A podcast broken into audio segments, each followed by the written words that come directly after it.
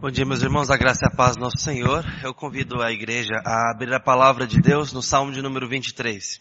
Talvez, meus irmãos, não há texto mais conhecido das Escrituras do que o Salmo 23. Esse salmo certamente não é conhecido apenas entre os cristãos. Ele é conhecido pelos incrédulos também. Estampam faixas de caminhões há muitos anos, geladeiras, adesivos, e por muitos é usado como um amuleto da sorte. Ao Alguém de, dos irmãos aqui já visitou alguma casa com Salmo 91, por exemplo, aberto ali na porta? Dizem que espanta, mal olhado, um monte de coisa. O Salmo 23 também é usado dessas formas. Por crentes e por não crentes. Que desperdício. Desperdício também olhar para esse salmo tão conhecido e apenas ter aqui um consolo raso para dias difíceis. É tão mais profundo que isso.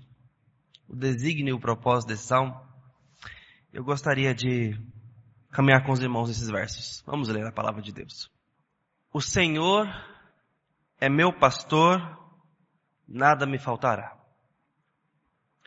Ele me faz repousar em pastos verdejantes. Leva-me para junto das águas de descanso. Refrigera minha alma. Guia-me pelas veredas da justiça por amor do seu nome. Ainda que eu ande pelo vale da sombra da morte, não temerei mal nenhum, porque tu estás comigo. O teu bordão e o teu cajado me consolam. Prepara-me uma mesa na presença dos meus adversários. Unges minha cabeça com óleo, o meu cálice transborda. Bondade e misericórdia certamente me seguirão todos os dias da minha vida. E habitarei na casa do Senhor para todo sempre. Amém. Vamos falar com o Senhor. Deus, obrigado pela tua palavra entregue a nós, como banquetes do Senhor, como pães vivos para nossa alma. Ajuda-nos nessa manhã a meditar brevemente sobre esses versos encontrar boa parte dos seus propósitos para a nossa história. No nome de Cristo Jesus. Amém. Meus irmãos, esse é um salmo que rapidamente nós queremos atribuir a experiência de Davi como pastor, então ele está escrevendo agora, fazendo a sua poesia. Mas nós não temos aqui o menino pastor, filho de Jessé, escrevendo. Nós estamos aqui lidando com um homem experimentado. Alguém que já coleciona diante de si adversários. Alguém que já pôde andar por vales da sombra da morte. Alguém que já experimentou calúnia, traição. Alguém que já teve a pressão de ter um homem com intenção assassina armado perante ele e o seu povo. Alguém que já teve que lidar com ameaças viscerais como urso e leão. Alguém que teve que lidar com possessões demoníacas diante dele. Esse é Davi que logo, cedo na sua história, ao sair do pasto, experimentou. O acúmulo que Samuel nos conta da experiência de Davi acontece rapidamente. Experiência essa que vai numa curva crescente de dores para cima e vitórias. Dores e vitórias. Momentos em que o seu coração foi esmagado, ou ele mesmo esmagou o seu coração, e momentos de muita celebração, de conquista, de livramento, de alívio. Davi, há alguns salmos atrás, Salmo 18, por exemplo, ele canta agradecendo o livramento do Senhor, como Deus tem providenciado sobre a vida dele e a vida do seu povo. Já um homem que consegue perceber Deus na sua história, olhar para trás com humildade e ver que ele é ovelha. Muito além de pastor de ovelha, ele é ovelha. E eu quero chamar a atenção dos irmãos para isso porque certamente o motivo pelo qual o Senhor quis, pelo seu Santo Espírito, colocar esse salmo aqui, vai muito além da experiência de um homem. Mas fala da experiência de um povo que Deus tem amado desde a eternidade e tem cuidado desse povo. Ora, Davi não é um exemplo para nós de pastor como Cristo é. Davi foi colocado no Antigo Testamento para ser para nós um rei apontando para o rei que Jesus seria. Essa é a função de Davi no cânon da Escritura. Nos adiantar que o povo de Deus, a família do Senhor, que ele está adotando ao longo da história, é governada por um reino e por um rei justo, santo e poderoso. E sobre todas essas coisas, bom e amoroso. Davi nos adianta essa notícia. Pastor, mas Davi é tão pequeno perto de Cristo, como que ele pode ser um tipo de Jesus lá atrás? Assim como Moisés foi um tipo de mediador, nos apresentou a mediação de Jesus ao libertar o povo do império das trevas do Egito, transportando eles para o reino de amor ali em Canaã, a terra que Deus prometeu dar a eles. E aquela peregrinação foi um adiantamento da peregrinação que todos nós estamos fazendo junto às moradas finais. Fomos tirados do império das trevas, da morte e da escravidão do pecado e estamos peregrinando debaixo de uma promessa de que há uma mansão celestial para nós, há uma morada final para o nosso descanso. Aquilo ali era um adiantamento dessa realidade. E assim nós temos vários outros adiantamentos. Um, mais obscuro de todos, que se não fosse o próprio Jesus falando, ninguém acreditaria. Ele falou que Jonas, o profeta emburrado, malcriado, indisposto, e ficando ali três dias na barriga daquele peixe, era um sinal dele para o povo judeu lá na frente. Era um tipo de Cristo naquele pequeno relato de viagem, relato de missão, em quatro capítulos da Escritura Sagrada. Jesus está dizendo, ali eu me mostrei um pouco para vocês. Porque o assunto das Escrituras, meus irmãos, é o Jesus Cristo que nos cuida. Não Davi. Davi está aqui como uma lanterna, nos apontando o que precisamos ver. Então, quando esse salmo chega para nós e começa a nos mostrar que o Senhor é pastor e por isso nada faltará, nós precisamos pensar que o próprio Davi já havia lido isso anteriormente. Se os irmãos vão comigo em Deuteronômio 2, versículo 7, os irmãos percebem uma fala que certamente está na mente de Davi. Assim diz aqui Deuteronômio 2, 7. Pois o Senhor, teu Deus, te abençoou em toda a obra das tuas mãos. Ele sabe que andas por este grande deserto, estes quarenta anos. O Senhor, teu Deus, esteve contigo e coisa nenhuma te faltou. Seu caminho mais um pouco e vou para Levítico. Nós vamos encontrar no capítulo 19, os versículos 9 e 10, exatamente a mesma provisão de que o Senhor supre em todas as nossas necessidades. Davi vinha lendo a lei do Senhor e sabia que havia uma provisão para nós. Mas eu convido a igreja a mais uma vez caminhar comigo na escritura e nós vamos passear bastante pelo livro de João. João capítulo 10, versículo 11. Eu convido os irmãos a que leamos juntos esse texto. João capítulo 10, versículo 11. O último dos evangelhos nos relata sobre a vida e teologia que Cristo está nos mostrando. Então, aqui no versículo 11, eu convido os irmãos a que leamos juntos, por gentileza. 10, 11. Eu sou o bom pastor. O bom pastor dá a vida pelas ovelhas.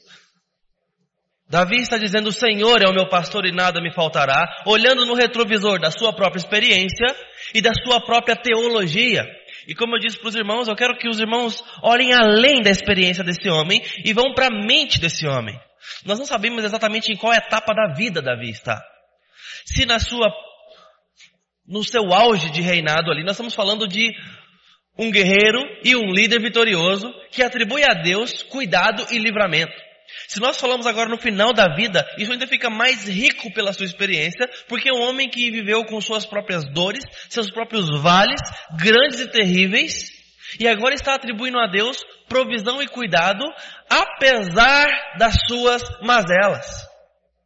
Seja qual for o momento, a experiência de Davi só emoldura algo muito maior do que a sua experiência, que é uma teologia que ele está dando para o povo beber.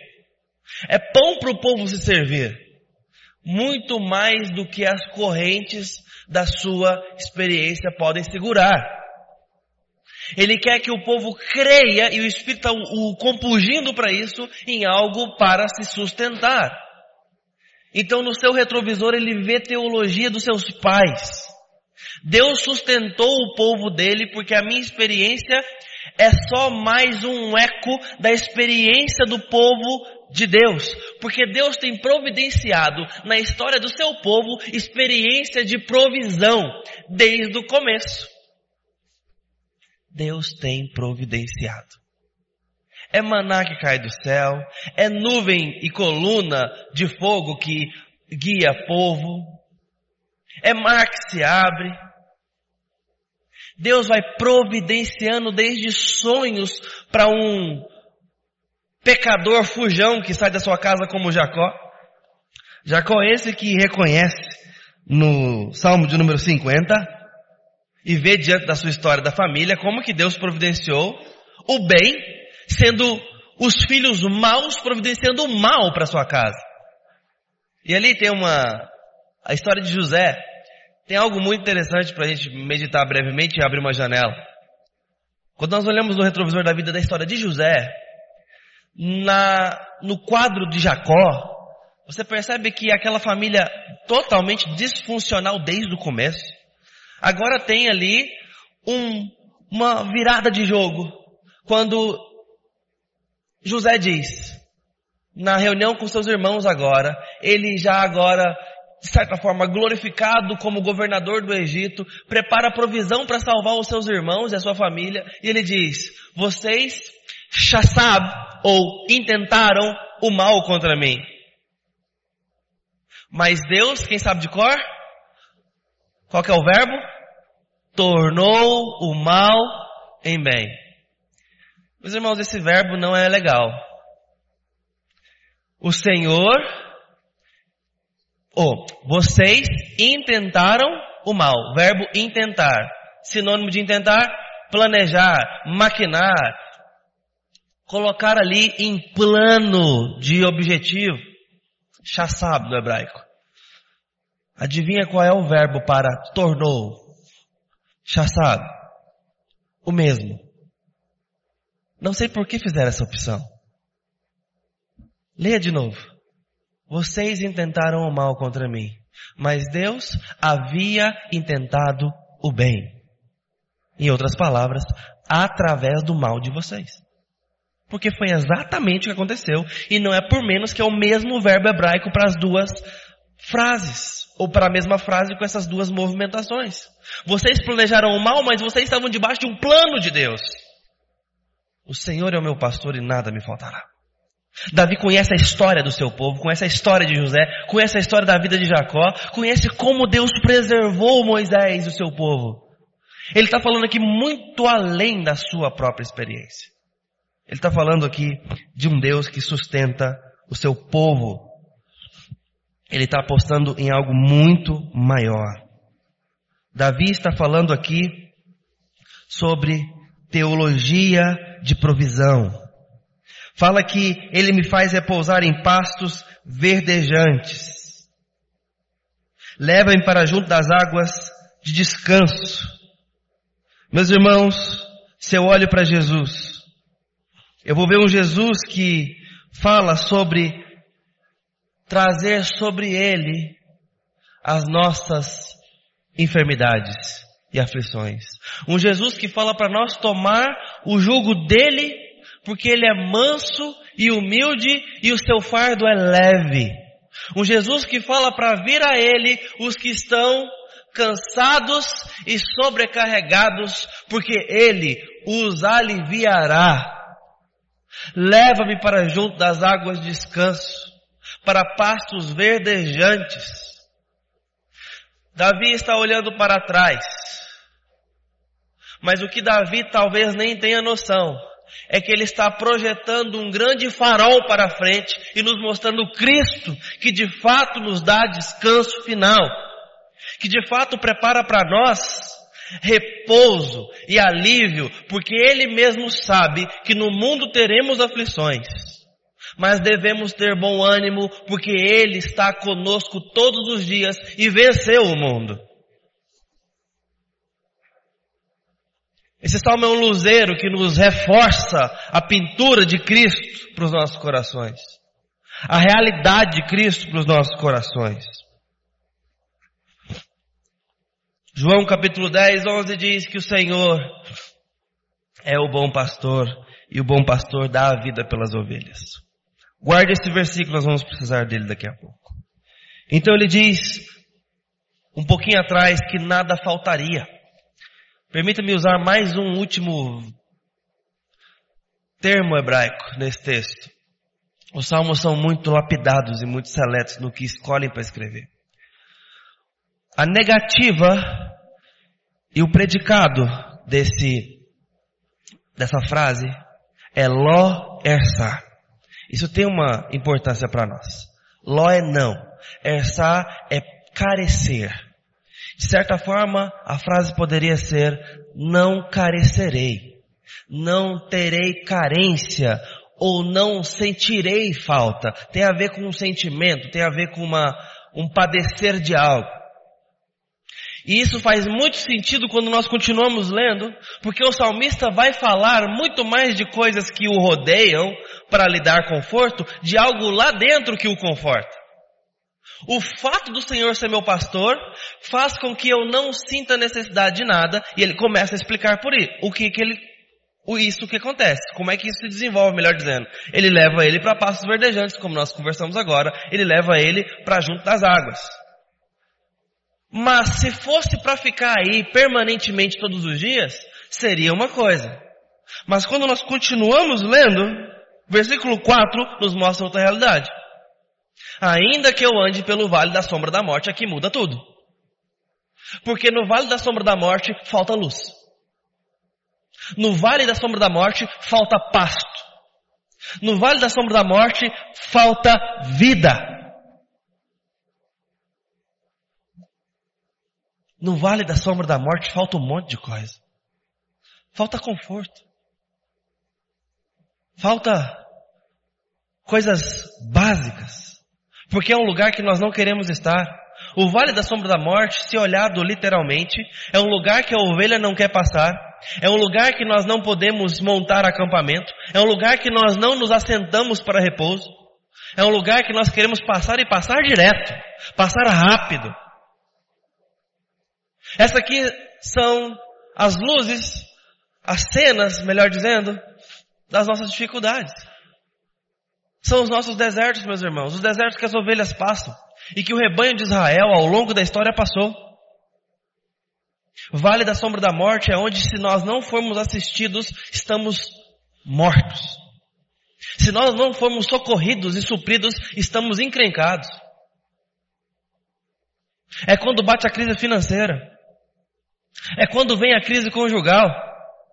E não apenas crise, mas quando vem de fato a triste ruptura. E a nossa família é feita em mil pedaços. É quando pessoas dentro de casa saem de casa. É quando os filhos viram as costas. É quando os filhos começam a se envolver com o que não deviam. É quando os pais se quebram falando para os filhos que estão aqui. É quando pessoas queridas em nossa casa ficam doentes e terminalmente doentes. É quando a morte chega e não pede permissão. E dizima o nosso conjunto, o nosso coletivo. E deixa buraco, vazio, dúvida. Um sentimento terrível de impotência.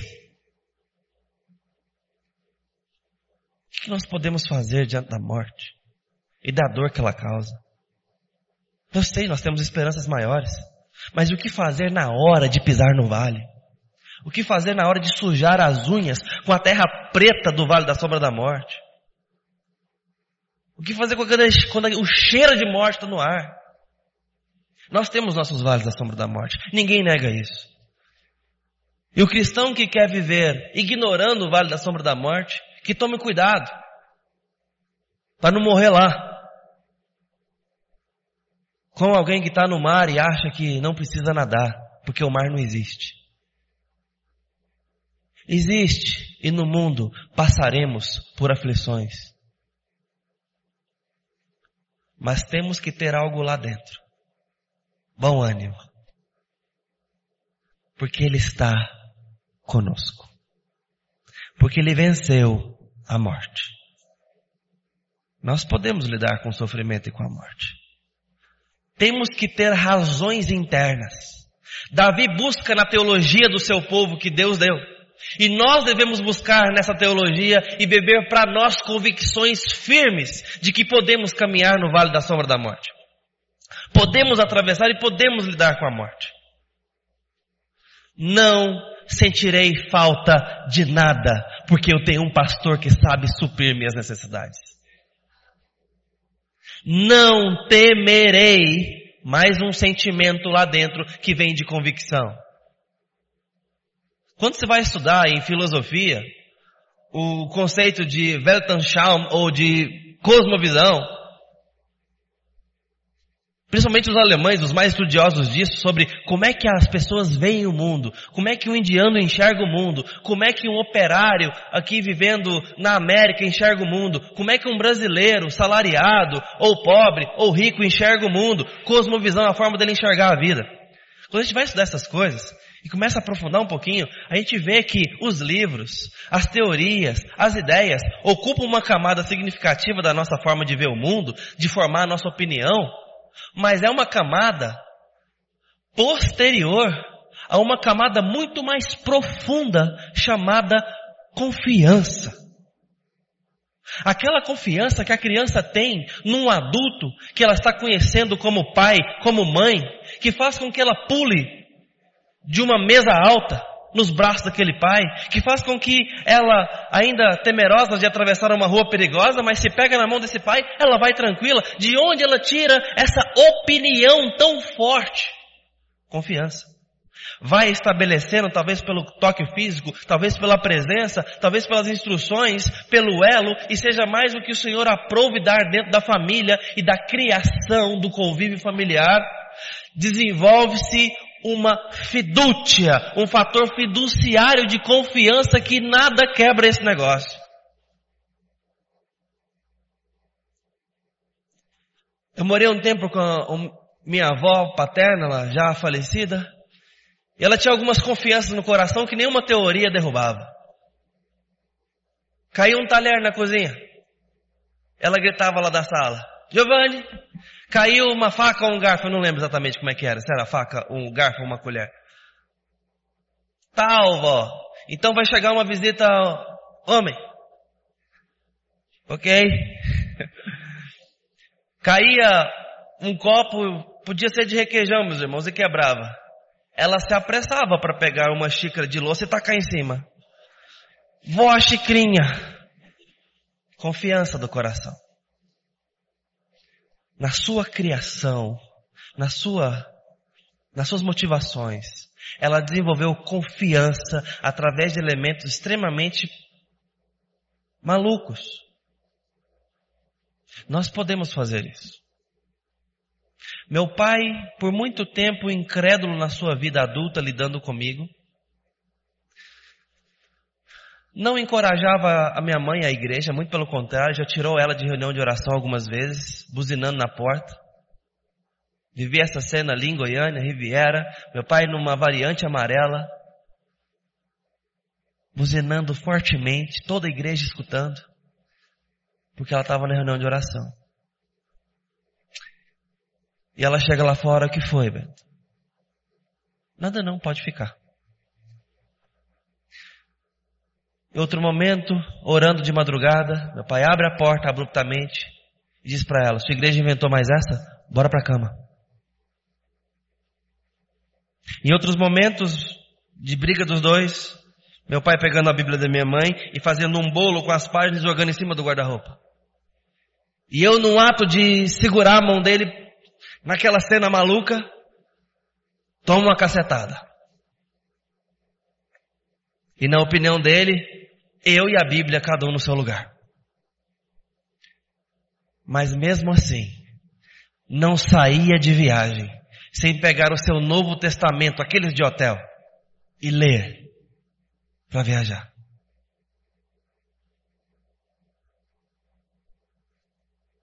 Não passava em frente uma igreja católica sem fazer o sinal da cruz. Tem ciclista aqui que quase cai, eu, eu moro aqui perto para fazer o sinal da cruz enquanto está pilotando ali a bicicleta. Esqueceu, dá um jeito. De onde nós tiramos nossas confianças? Eu estou falando de coisas aparentemente supersticiosas, mas nós precisamos avaliar o nosso coração.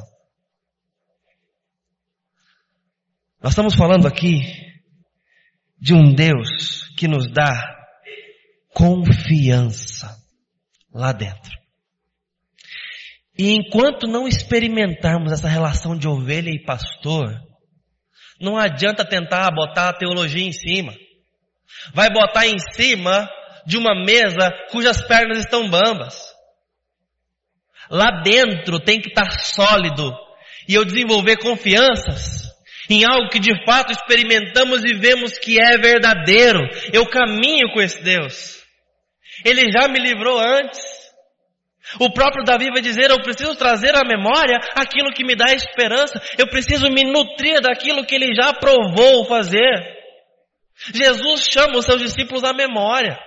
Lembra da segunda multiplicação de pães ali em Marcos? A segunda multiplicação de, de, de pães e peixes, acho que capítulo 7. Ele está lidando com os discípulos incrédulos. Ele começa a perguntar aos irmãos, os discípulos, vocês lembram quando a gente estava lá no deserto com aquela multidão anterior a essa? Quantos pães cheios, quantos cestos cheios de pães nós recolhemos? Tanto, Senhor. E de peixes, tanto, Senhor. Vocês têm olhos e não veem, têm ouvidos e não escutam, têm o coração endurecido, vocês não compreenderam ainda? E termina o texto ali numa fala retórica. Jesus está nos chamando a trazer à memória o que ele já fez em nossa história. Mas nós nos desesperamos facilmente quando chega o vale da sombra da morte. Como se nunca tivéssemos tido uma experiência com o Senhor. A saber, a principal delas, e se não houvesse outra, seria suficiente para caminharmos seguros na vida, por mais desastrosa que seja a nossa experiência. Ele te salvou do império das trevas e perdoou todos os seus pecados. Essa experiência é, com, é suficiente para cobrir toda a sua história. Mas eu sei que o Senhor fez muito mais. Eu conto essa história no tempo de seminarista, morando aqui de favor, na casa do Jussara e do Billy, no quartinho aqui. Numa desses dias eu vim para Anápolis de coletivo e esqueci minha carteira. Lá na República do Seminário. Aqui não tinha geladeira, eu não tinha coragem de bater na porta de ninguém. Não conhecia muitos irmãos. Tô lascado. Já são oito e meia da noite, eu estou aqui desde o meio-dia. Eu vou roubar um pão. Não, isso não é de Jesus, deixa para lá. Vou orar para Jesus fazer nascer um pão aqui, ele multiplicou sempre. Não funcionou, meus irmãos, não é bem assim que ele trabalha. Deu nove da noite, recebi uma ligação. Já pateticamente humilhado por mim mesmo. Era o Felipe Siad, aqui da nossa irmã Kátia. Giovanni, aniversário da minha irmã, eu esqueci, já era para ter te ligado. A gente fez um, um jantarzinho para ela aqui. Eu chego lá, tem um banquete árabe que eles sabem fazer. Aí eu comi. Aí no dia chegou o dia de ir embora, eu voltei para Goiânia e peguei minha carteira. Meus irmãos, por mais cômica, atabalhoada ou séria seja a nossa experiência, nós temos bênçãos para colecionar.